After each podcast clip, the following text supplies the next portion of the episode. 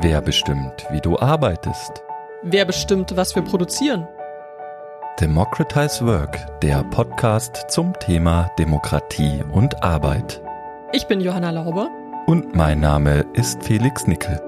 Einmal im Monat sprechen wir mit Gästen aus Wissenschaft und Praxis über ihre Erfahrungen und Erkenntnisse zur Demokratie in einer sich wandelnden Arbeitswelt. Heute zum Thema grüne Transformation und Gewerkschaften zwischen Systemreform und Systembruch.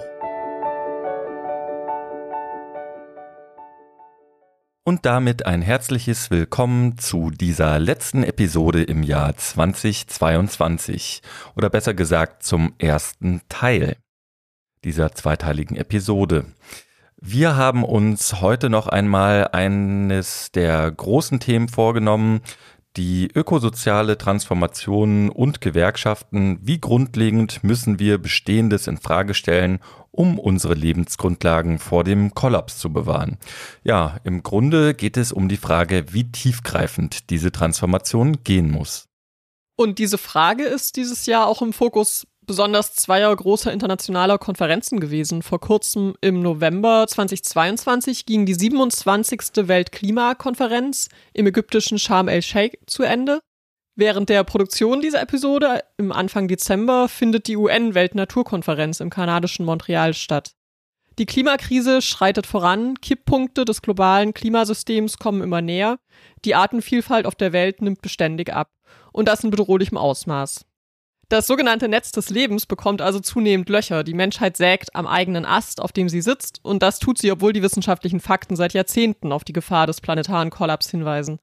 Tja, und auf der Klimakonferenz konnten sich die Staaten zwar auf einen Ausgleichsmechanismus in Bezug auf die Klimaschäden, vor allem in Ländern des globalen Südens, einigen, allerdings soll hier auch erst ein Mechanismus eingerichtet werden. Also das ähm, muss noch ausgehandelt werden.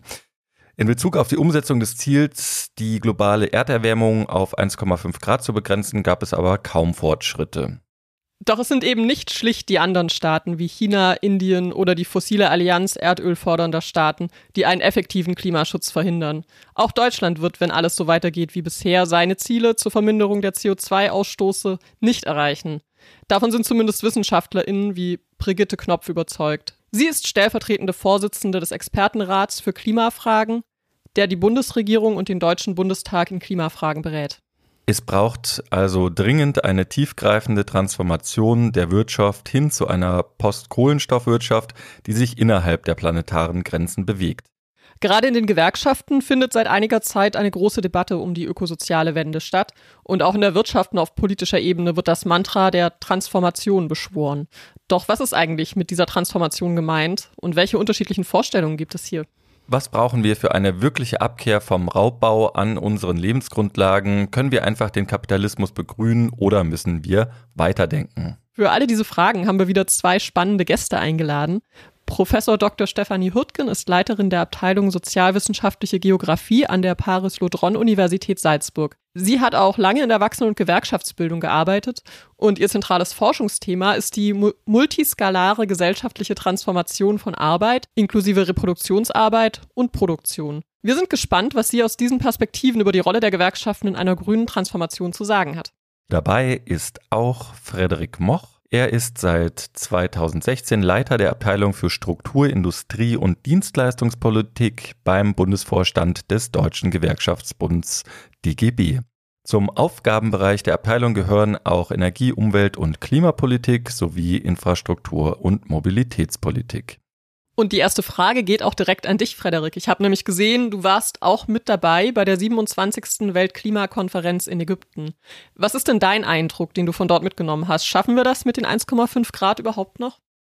Also das ist natürlich eine große Frage, ob wir das mit dem 1,5 Grad Ziel schaffen können, wenn man sich die Emissionsentwicklung der letzten Jahre anguckt.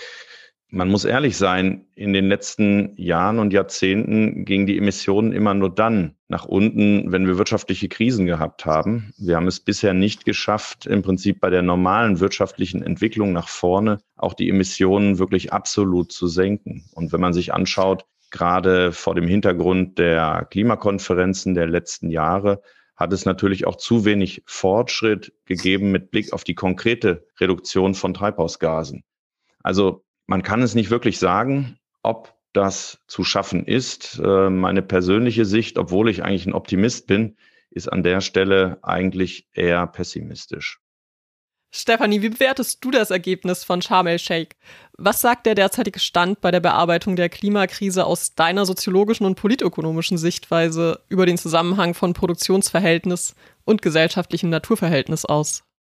Ich würde das ähm, gewissermaßen diese pessimistische Sicht durchaus nochmal zuspitzen. Ja? Ähm, also Sharm el-Sheikh ist gewissermaßen Ausdruck auch der ja, komplizierten Verfahren in schwierigen Situationen, in der wir stecken, wo man einerseits sieht, dass es um kapitalistische Konkurrenz geht, äh, die aber gleichzeitig über Nationalstaaten häufig auch oder strukturell auch ausgetragen wird. Und ähm, einerseits, und das sieht man eben am Agieren dieser Nationalstaaten, die eben sich nicht geeinigt haben auf eine wirkliche ähm, schlagkräftige, durchdringende ähm, sozusagen Begrenzung. Einerseits äh, sind diese Kapitalstrategien führen durchaus so fossilistische ähm, ja, Strategien halt weiter, ja, also Erdöl, äh, Kohle, jetzt Gasförderung im Atlantik und so weiter. Und gleichzeitig gibt es so neue grüne Wasserstoff, äh, Solaranlagen etc. Strategien. Und was man aber in Sharm el-Sheikh, finde ich, besonders gut sehen konnte, ist, dass beide Strategien, sowohl die fossilistischen, alten gewissermaßen, wie auch diese neuen grünen Strategien im Zweifel auch sich äh, über menschenrechtliche, soziale Rechte, demokratische Anliegen hinwegsetzen. Und dafür steht dieses Sharm el-Sheikh sozusagen zugespitzt. Und das haben wir aber auch in anderen, äh, in anderen Ländern. Also in Ostdeutschland die Solaranlagen, die auf Äckerflächen gemacht werden, vom Senegal die Gasförderung, die die Fischbestände zerrütten wird. Und in Sharm el-Sheikh, das wissen wir, sind die Umweltschützer im Zweifel im Gefängnis, werden gefoltert bis hin ermordet. Ja, und also ich denke, man sieht da gut, dass die sozialen und die politischen Rechte mit Ökologie zusammengedacht werden müssen. Dafür steht dieser Ort symbolisch. Ja, ja das sind ja ziemlich düstere Aussichten. Frederik, um auch auf Lösungsvorschläge zu sprechen zu kommen. Der DGB spricht sich ja für eine sozial gerechte und ökologisch nachhaltige Transformation aus. Welche Rolle siehst du für die Gewerkschaften auf dem Weg zu einer sozial-ökologischen Transformation? Also ich will erstmal festhalten, dass es zu der Transformation, zu einer sozial-ökologischen Transformation keine Alternative gibt. Mhm. Und ähm, dass wir alle Anstrengungen unternehmen müssen, auch in dieser komplizierten Welt, Schritte in die richtige Richtung zu gehen. Denn also natürlich hat die Klimakonferenz äh, wieder aufgezeigt, äh, wie, wie komplex und an vielen Stellen wie pervers die Welt ist. Nur das Richtige ist, glaube ich, überhaupt etwas nach vorne zu tun. Und da wollen wir gerne als Gewerkschaften natürlich anknüpfen und versuchen als Treiber, als Gestalter und auch als Brückenbauer zwischen verschiedenen Perspektiven, die es gibt auf diese Welt, zu agieren und deutlich zu machen, dass es natürlich in diesem Transformationsprozess um soziale Fragen geht. Ohne die soziale Frage zu beantworten, kann ich mir nicht vorstellen, dass wir die ökologische Frage werden lösen können. Das gilt in Deutschland. Ja, ich kann nicht nur Politik machen für die Latte Macchiato Fraktion im Prenzlauer Berg. Und das gilt auch für den ähm, globalen Süden, wo es natürlich nicht sein kann, dass es wirtschaftliche Betätigung gibt von Unternehmen aus dem globalen Norden, die nur darauf ausgerichtet sind, einseitigen Profit in den globalen Norden zu transportieren, sondern es geht um Entwicklungspartnerschaften. Die Gewerkschaften machen sich beispielsweise dafür stark, dass bei den in Glasgow verabschiedeten Just Energy Transition Partnerships auch soziale Fragen eine Rolle spielen. Diese sogenannten JETPs, wie die Abkürzung ist, sollen dafür sorgen, dass mit Finanztransfers aus dem globalen Norden die Dekarbonisierung in Entwicklungs- und Schwellenländern vorangetrieben wird. Wir stellen fest, dass jetzt zum Beispiel bei dem ersten JETP in Südafrika die Gewerkschaften nicht ausreichend am Tisch sind, die Gewerkschaften nicht ausreichend wissen, was dort passiert, dass aber gleichzeitig Privatisierungstendenzen damit vorangetrieben werden, dass organisierte Beschäftigung abgebaut wird in der Transformation, die aber im Kern richtig ist. Und die Frage wird sein, wie kann man diese sozialen Fragen viel stärker in den Mittelpunkt auch von Handlungen stellen? Das ist das, was wir überall auf der Welt versuchen deutlich zu machen. Bei all denen, das muss man auch ehrlicherweise sagen, Widersprüchen, die es natürlich auch in der Gewerkschaftsbewegung bei dem Thema gibt, auch aus der verschiedenen Länderperspektive heraus. Ja, also da wird deutlich, äh, der DGB stellt neben dem ökologischen eben auch ganz stark die soziale Dimension der Wende hin zur Null-Emissionswirtschaft in den Mittelpunkt. Einer der Kernbegriffe, mit dem ihr beim DGB für eine ökosoziale Wende werbt, ist ja der Begriff Just Transition. Rund um diesen Begriff habt ihr auch eine Transformationskarte entwickelt. Was sind denn da die wichtigsten Punkte, Frederik? Ich will mal mit drei Schlagworten anfangen. Sozial, ökologisch und demokratisch. Und mir ist das Demokratische auch besonders wichtig, weil ich mir auch kein Wirtschaftsmodell vorstellen kann, was im Prinzip den Turbokapitalismus fortsetzt, sondern es muss natürlich auch in diesem Transformationskontext darum gehen, dass äh, wirtschaftliche Prozesse demokratisiert werden, dass die Perspektive der Beschäftigten stärker Einfluss bekommt auf die Gestaltung der Transformation und dass natürlich auch Verteilungsfragen geklärt werden im Interesse der Mehrheit und nicht nur im Interesse kleiner, reicher Minderheiten. Das finde ich, das sind wichtige Punkte.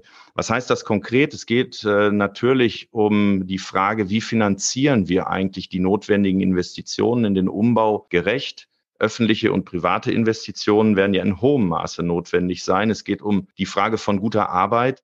Wir haben das erlebt in den letzten Jahren, neue Branchen, die entstehen, gerade auch sogenannte grüne Branchen, wo wir aber erstmal wieder anfangen, eigentlich bei der geschichtlichen Entwicklung des Manchester-Kapitalismus und führen Debatten über elementare Fragen von Arbeitsgestaltung. Das ist äh, natürlich keine Entwicklung, die nachhaltig ist, die nach vorne zeigt, sondern es muss darum gehen, dass wir natürlich gute Arbeit auch in der Transformation organisieren. Und da gehört natürlich auch die Frage von Beteiligung dazu.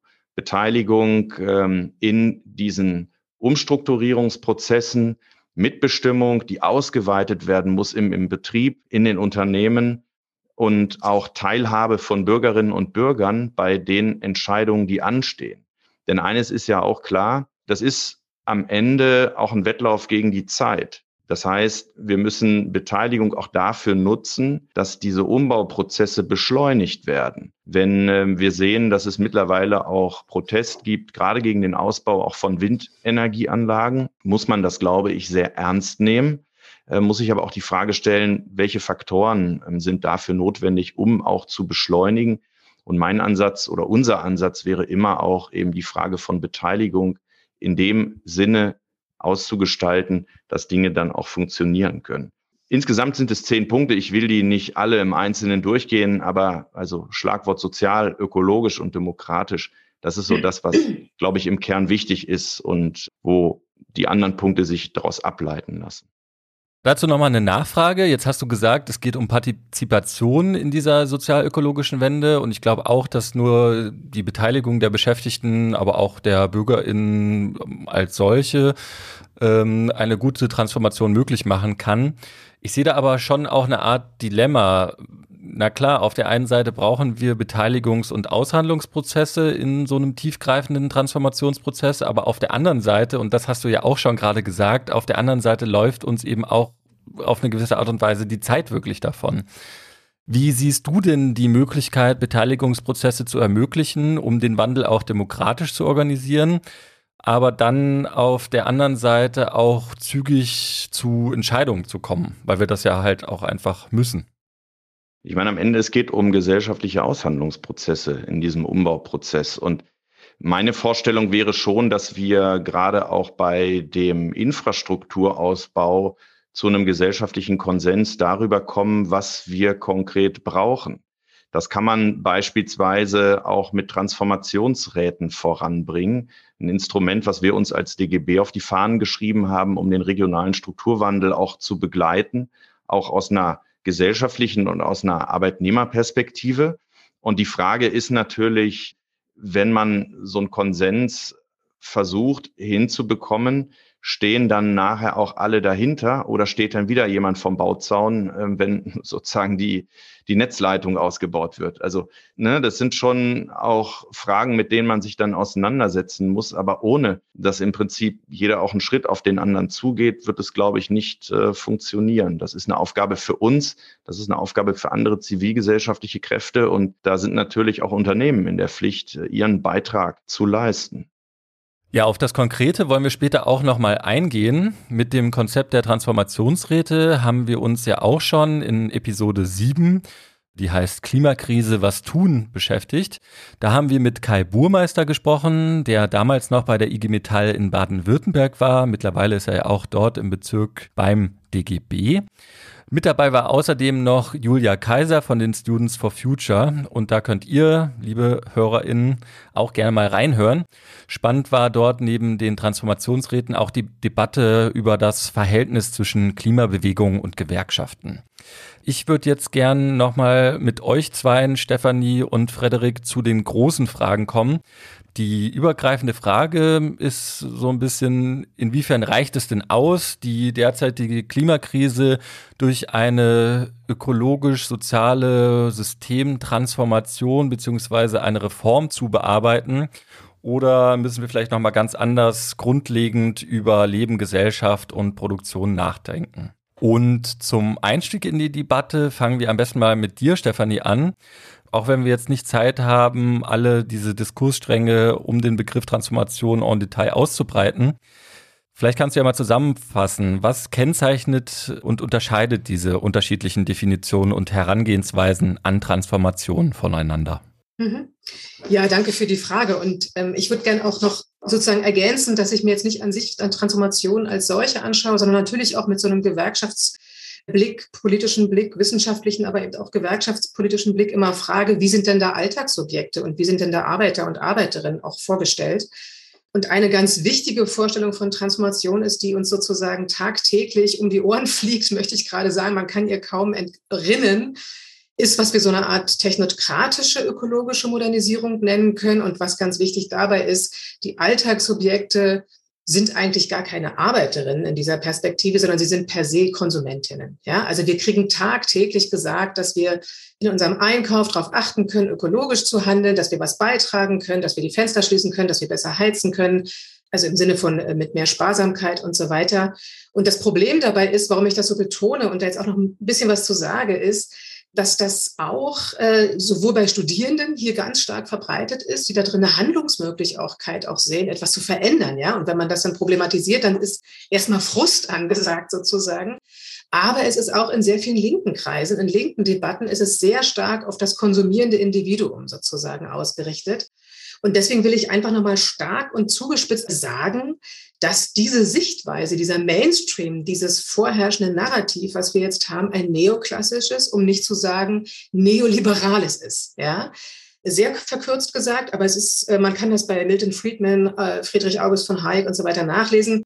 Der Konsument, die Konsumentin sind die Souveräne und der, was gestaltet wird, ist der Markt. Ja? Also ähm, zugespitzt auch gesagt, Demokratie gesellschaftliche Gestaltung, politische Gestaltung wird reduziert auf ein freies Verhalten an dem Markt, also auf Marktgestaltung. Das geht ineinander über, das wird auch so ausgesprochen.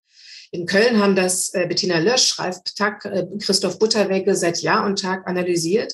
Und in diesem Diskurs finden wir uns äh, sozusagen wieder. Ja, wir alle sollen als Konsumentinnen im Supermarkt und so weiter entscheiden, ob es jetzt ökologisch weitergehen soll oder nicht. Das Missverständnis, wenn ich das immer sage, ist, natürlich kann man Boykotts für bestimmte Waren organisieren. Shell, Nike, es gibt berühmte Beispiele. Aber das sind dann eben politische Prozesse, wo ich mich abstimme, wo ich mich organisiere. Und das ist in diesem Marktgeschehen genau nicht gemeint, sondern wir alle sind als Einzelne adressiert. Natürlich gerade nicht als Arbeiterin, nur kurz angesprochen äh, will ich noch sagen, dass damit auch eine ganz starke äh, Selbstverantwortungszuschreibung. Ja, also wenn das dann äh, nicht klappt mit der Ökologie, ähm, dann ist man gewissermaßen als Individuum auch irgendwie selbst, selbst schuld. Also das noch mal kurz als Ergänzung.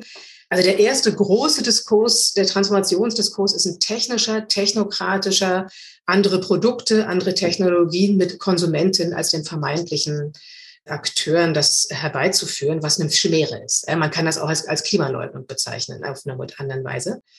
Der zweite, ähm, der ist jetzt schon von äh, Friedrich Moch angesprochen worden, ist im Prinzip, ich würde das bezeichnen als ein Spektrum von verschiedenen Green New Deals, ja, wo die Beschäftigten durchaus eine zentrale Stelle haben können, wie zum Beispiel bei Gewerkschaften, aber auch in bestimmten Linksparteien Es soll Mitbestimmung herrschen, es soll Umverteilung nochmal neu gedacht werden, die Steuern sollen zum Beispiel wieder hoch und so weiter. Infrastruktur äh, hat Friedrich Moch jetzt auch angesprochen schon. Und natürlich würde ich da auch sagen, das ist auf jeden Fall ähm, etwas, worüber man nachdenken muss und wo es auch sozusagen Auseinandersetzungen drum geben muss. Und gleichzeitig habe ich äh, das Gefühl, wir gehen da wirklich noch nicht weit genug. Auch wenn wir uns diese Green New Deals vorstellen, wenn wir uns nochmal eine neue Anstrengung auf Mitbestimmung, Umverteilung und so weiter, äh, Einkommensbesteuerung äh, überlegen. Das ist alles total wichtig, aber ich würde gerne trotzdem mal die ketzerische Frage stellen, wollen wir wirklich in dieses Modell in einer gewissen Weise wieder zurück? Oder ist nicht die Krise der Gewerkschaften, die wir jetzt auch nicht erst seit Corona und nicht erst seit der ökologischen Krise, sondern seit 20, 30 Jahren diskutieren, hat die nicht noch weitere strukturelle Ursachen und müssen wir nicht diese ökologische Transformation noch viel grundlegender denken? Und das wäre jetzt der dritte Diskurs, der gerade auch in der Corona-Pandemie auch gestärkt wurde. Den würde ich jetzt nennen Umbau der Produktions-, Arbeits- und Lebensweise. Und hierfür ist aber wichtig, dass wir eine doppelte Erweiterung brauchen. Die erste Erweiterung betrifft den, Arbeitsbegriff. Das ist in dem, in dem zweiten Diskurs, in der zweiten Transformationsvorstellung für mich genau nicht der Fall, dass Arbeit als Ganzes gedacht wird. Sie ist nicht nur Herstellung von Waren und Dienstleistungen, sondern sie betrifft die gesamte Reproduktion unserer sozialleiblichen Beziehungen zueinander, aber eben dann auch zur Natur, logischerweise. Reproduktion, Arbeit als umfassende Reproduktion der Gesellschaft, des gesellschaftlichen Lebens. Das beinhaltet dann auch Frage eben nach dem Inhalt, nach dem Nutzen, nach dem Gebrauchswert von Arbeit, nach dem Sinn von der eigenen, auch Lohnarbeit, aber auch von Arbeit außerhalb. Diese arbeitsbegriffliche Erweiterung ist natürlich die Care-Debatte, die auch gerade in der Corona-Krise gestärkt wurde. Die, und das kann ich nicht genug unterstreichen, die quasi danach fragt, in welcher Weise können wir Arbeit als fürsorgliche, sozial-ökologische gesellschaftliche Praxis ermöglichen. Bei den Beschäftigten, aber auch in den sogenannten Privathaushalten, in der freiwilligen Arbeit und so weiter. Also in einem, in einem breiten Fokus, was ermöglicht, was sind gesellschaftliche Ermöglichungsbedingungen von Arbeit als sozial-ökologisch fürsorglicher Praxis in einem ganz weiten Sinne. Das ist die erste Erweiterung. Die zweite Erweiterung betrifft den Subjektbegriff. Ich habe gesagt, es geht immer stark bei mir um Alltagshandeln, auch Arbeiterinnen. Wie denken wir eigentlich von Arbeiterinnen jetzt mit großem I, wenn wir über Transformation nachdenken? Und hier ist die Erweiterung, sie eben nicht auf eine Ware, auf ihre Funktion im Betrieb, auf Arbeitskraft, auf den noch möglichst männlichen Lohnarbeiter zu reduzieren, sondern Arbeiterinnen sind gesellschaftliche Naturwesen. Das ist so ein doppelter Begriff, natürlich auch mit ein bisschen Marx drin. Aber das Wichtige ist beides. Gesellschaftliche Individuen, gesellschaftliche Subjekte und Naturwesen. Sie sind verletzlich, sie sind Teil von Natur, sie sind endlich und sie sind aber gleichzeitig Reproduzentinnen äh, eben nicht nur von Waren, sondern unserer ganzen sozialleiblichen, sozialökologischen, gesellschaftlichen Zusammenhänge. Sie sind unmittelbare Reproduzentinnen unserer Gesellschaft. Und entsprechend gilt es darum, das ist jetzt der letzte Satz dazu, sozusagen die Handlungsreichweite, gesellschaftliche Handlungsreichweite von Arbeiterinnen, und das geht in die Frage von Demokratie, als sorgetragende, gesellschaftliche, schöpferische Reproduzentinnen wieder in die Debatte zu führen, die als Reproduzentinnen unseres gesellschaftlichen Lebens. Ja, danke Stefanie für diesen Überblick. Äh, das wirft ja nochmal einen kritischen Blick auf diese unterschiedlichen ja, Lösungsstrategien für die ökologische Krise. Und äh, interessanterweise verknüpft der letzte Vorschlag, den du gebracht hast, ja quasi auch die ökosoziale Frage und ökosoziale Krise mit der Sorgekrise. Ähm, jetzt hast du ja eine heiße Frage eben aufgeworfen. Wollen wir als Lösung der Klimakrise eine Transformation in Form einer ökologischen Modernisierung, also eine schlichte Begrünung des Kapitalismus? Naja, und die Frage würde ich jetzt natürlich liebend gerne an dich weitergeben, Frederik. Wo die Reise hingeht in den nächsten Jahren, ähm, das ist, glaube ich, nicht so richtig absehbar, weder beim Klima noch bei der Gestaltung von Gesellschaft und von Wirtschaft die Frage, die ich mir immer stelle, ist, wie können wir im Hier und Jetzt sozusagen Fortschritt organisieren, gesellschaftlichen Fortschritt und ökologischen Fortschritt in dem Zusammenhang auch. Ich kann viel mit dieser grundsätzlichen Kritik anfangen, weil ich natürlich sehe, wie, äh, ja, ich sag mal, auch unser Wirtschaftsmodell zu großen Nachteilen führt, äh, wie unser Wirtschaftsmodell Ausbeutung von Mensch und Natur forciert. Die Frage ist, wie kann ich im Hier und Jetzt Schritte nach vorne gehen? Und ich glaube, da helfen, da helfen natürlich weitreichende Überlegungen, Theorien, mit denen man versuchen kann, sich ein künftiges Bild auszumalen. Ob man mit dem immer übereinstimmt oder nicht, das lasse ich einfach mal dahingestellt. Die Frage ist aber, wie komme ich sozusagen Schritt für Schritt eigentlich in eine Zukunft, die eben stärker dazu führt, dass Menschen ja ein gutes Leben führen können und gute Arbeitsbedingungen haben in einer gesunden Umwelt. Und das ist das, was uns in den Gewerkschaften im Moment natürlich schon sehr umtreibt. Wir haben in den letzten 15 Jahren drei riesige Krisen gehabt. Wir haben die Finanz- und Wirtschaftskrise gehabt. Wir haben die Corona-Pandemie gehabt. Wir haben jetzt ähm, nach dem schrecklichen Angriff auf die Ukraine eine Energiekostenkrise. Wir müssen aufpassen, dass aus all diesen Krisen die oberen zehn Prozent nicht noch reicher rausgehen als vorher und Menschen, die materiell nicht gut aufgestellt sind, noch schlechter dastehen und dass vor allen Dingen die Mitte, auch die arbeitende Mitte der Gesellschaft abrutscht, immer weiter abrutscht. Das ist ja ein Phänomen, was wir in den letzten Jahren gesehen haben und was auch in den USA beispielsweise dazu geführt hat, dass es eine riesige Polarisierung gibt.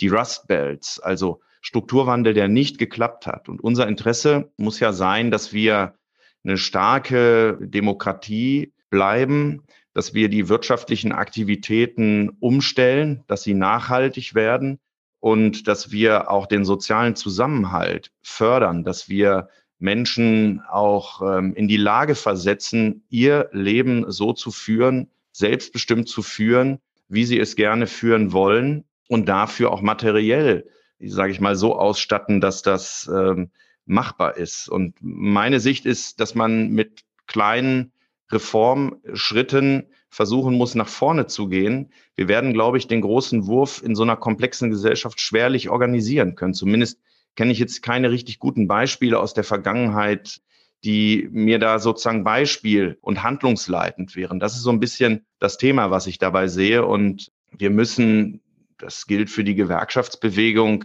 ganz massiv auch Grundsatzfragen wieder aufwerfen. Das ist, glaube ich, was, was wir uns zu Recht vorwerfen lassen müssen, dass wir in den letzten 20, 30 Jahren an entscheidenden Stellen manchmal vielleicht nicht die Grundsatzdiskussionen aufgemacht haben. Ob wir immer die Antworten dafür dann gehabt hätten, ist ja nochmal zweierlei. Aber ich denke, es braucht eine grundsätzliche und kritische Auseinandersetzung mit der Gegenwart. Aber es braucht dann auch Reformschritte, die kleiner manchmal sind, manchmal vielleicht etwas größer sind, wie wir praktisch Dinge nach vorne bewegen. Ich will einen, einen letzten Punkt noch einfach ansprechen. Wenn ich in die Lausitz fahre, was ich oft mache, und werde dann gefragt von einem Kumpel, der im Tagebau arbeitet, ja, was wird denn aus mir, wenn der Kohleausstieg kommt? Dann kann ich sozusagen da nicht mit einem Bild einer fernen Zukunft kommen. Dann tritt er im Zweifel zu Recht aus aus der Gewerkschaft, sondern ich muss eine konkrete Umsetzungsidee im Rucksack haben, wenn ich dahin fahre. Ich muss sagen können, was ist im nächsten Jahr und ähm, muss soziale Sicherheit organisieren. Also wir müssen im Prinzip diesen Spagat äh, so aufgelöst bekommen, dass man die Beschäftigten in dieser Transformation nicht einfach nur mitnimmt. Das wird ja immer gerne gesagt. Viele wollen die Leute mitnehmen. Nein, es geht nicht ums Mitnehmen. Es geht darum, sozusagen auch einen emanzipatorischen Prozess anzustoßen, dass jeder, der es möchte, seine Zukunft gestalten kann. Und diese Zukunft ist eine sozial-ökologische oder es kann nur eine sozial-ökologische sein. Aber dafür brauchen wir eben sozusagen die konkreten Umsetzungsschritte. Also ja, Frederik, da wurde schon erkennbar, dass bei der Just Transition des DGB es auf jeden Fall auch darum geht, den Wandel mit den Beschäftigten zu gestalten. Auf der anderen Seite finde ich, hier wird trotzdem auch nochmal die Herausforderung deutlich vor der Gewerkschaften stehen. Auf der einen Seite das Erfordernis, konkrete Vorschläge zu machen für die Betriebe, die für sichere Beschäftigung und gute Arbeit sorgen. Und auf der anderen Seite aber trotzdem eine Offenheit zu haben für diese ganzen großen Grundsatzfragen, die wieder stärker zu stellen, die ja aber unter Umständen zumindest teilweise dann schon auch in einem Spannungsverhältnis stehen zu der ja alltäglichen realpolitischen betrieblichen Arbeit von Gewerkschaften. Damit kommen wir auch zum Ende des ersten Teils dieser zweiteiligen Episode. Das war gerade erst der Einstieg in die Diskussion in dem sich aber schon eine kleine Kontroverse ankündigt. Die werden wir dann im zweiten Teil fortführen. Und damit ihr das Erscheinen dieser Episode, die kommt nächste Woche raus, zwischen den Jahren nicht verpasst, abonniert doch den Podcast auf Podigy, Spotify, Apple Podcasts, dieser Podcast Addict oder wo auch immer ihr einschaltet. Ja, und wenn ihr die Informationen zu dieser Episode finden wollt, dann schaut auch gerne in die Show Notes. Und ganz neu und frisch findet ihr dort auch einen Link zu unserer niegelnagelneuen Website. Hier könnt ihr nochmal in allen unseren Episoden stöbern, Zusatzinfos lesen, Bilder bestaunen und etwas mehr über uns erfahren. Schaut einfach mal vorbei unter www.democratizedwork.de. Und nun wünschen wir denen von euch, die morgen den Heiligen Abend begehen, ein schönes Weihnachtsfest und allen anderen ein paar schöne freie Tage. Wir melden uns dann nochmal, wie gesagt, zwischen den Jahren mit dem zweiten Teil des Gesprächs mit Stefanie Hürtgen und Frederik Moch. Bis dann! Ciao.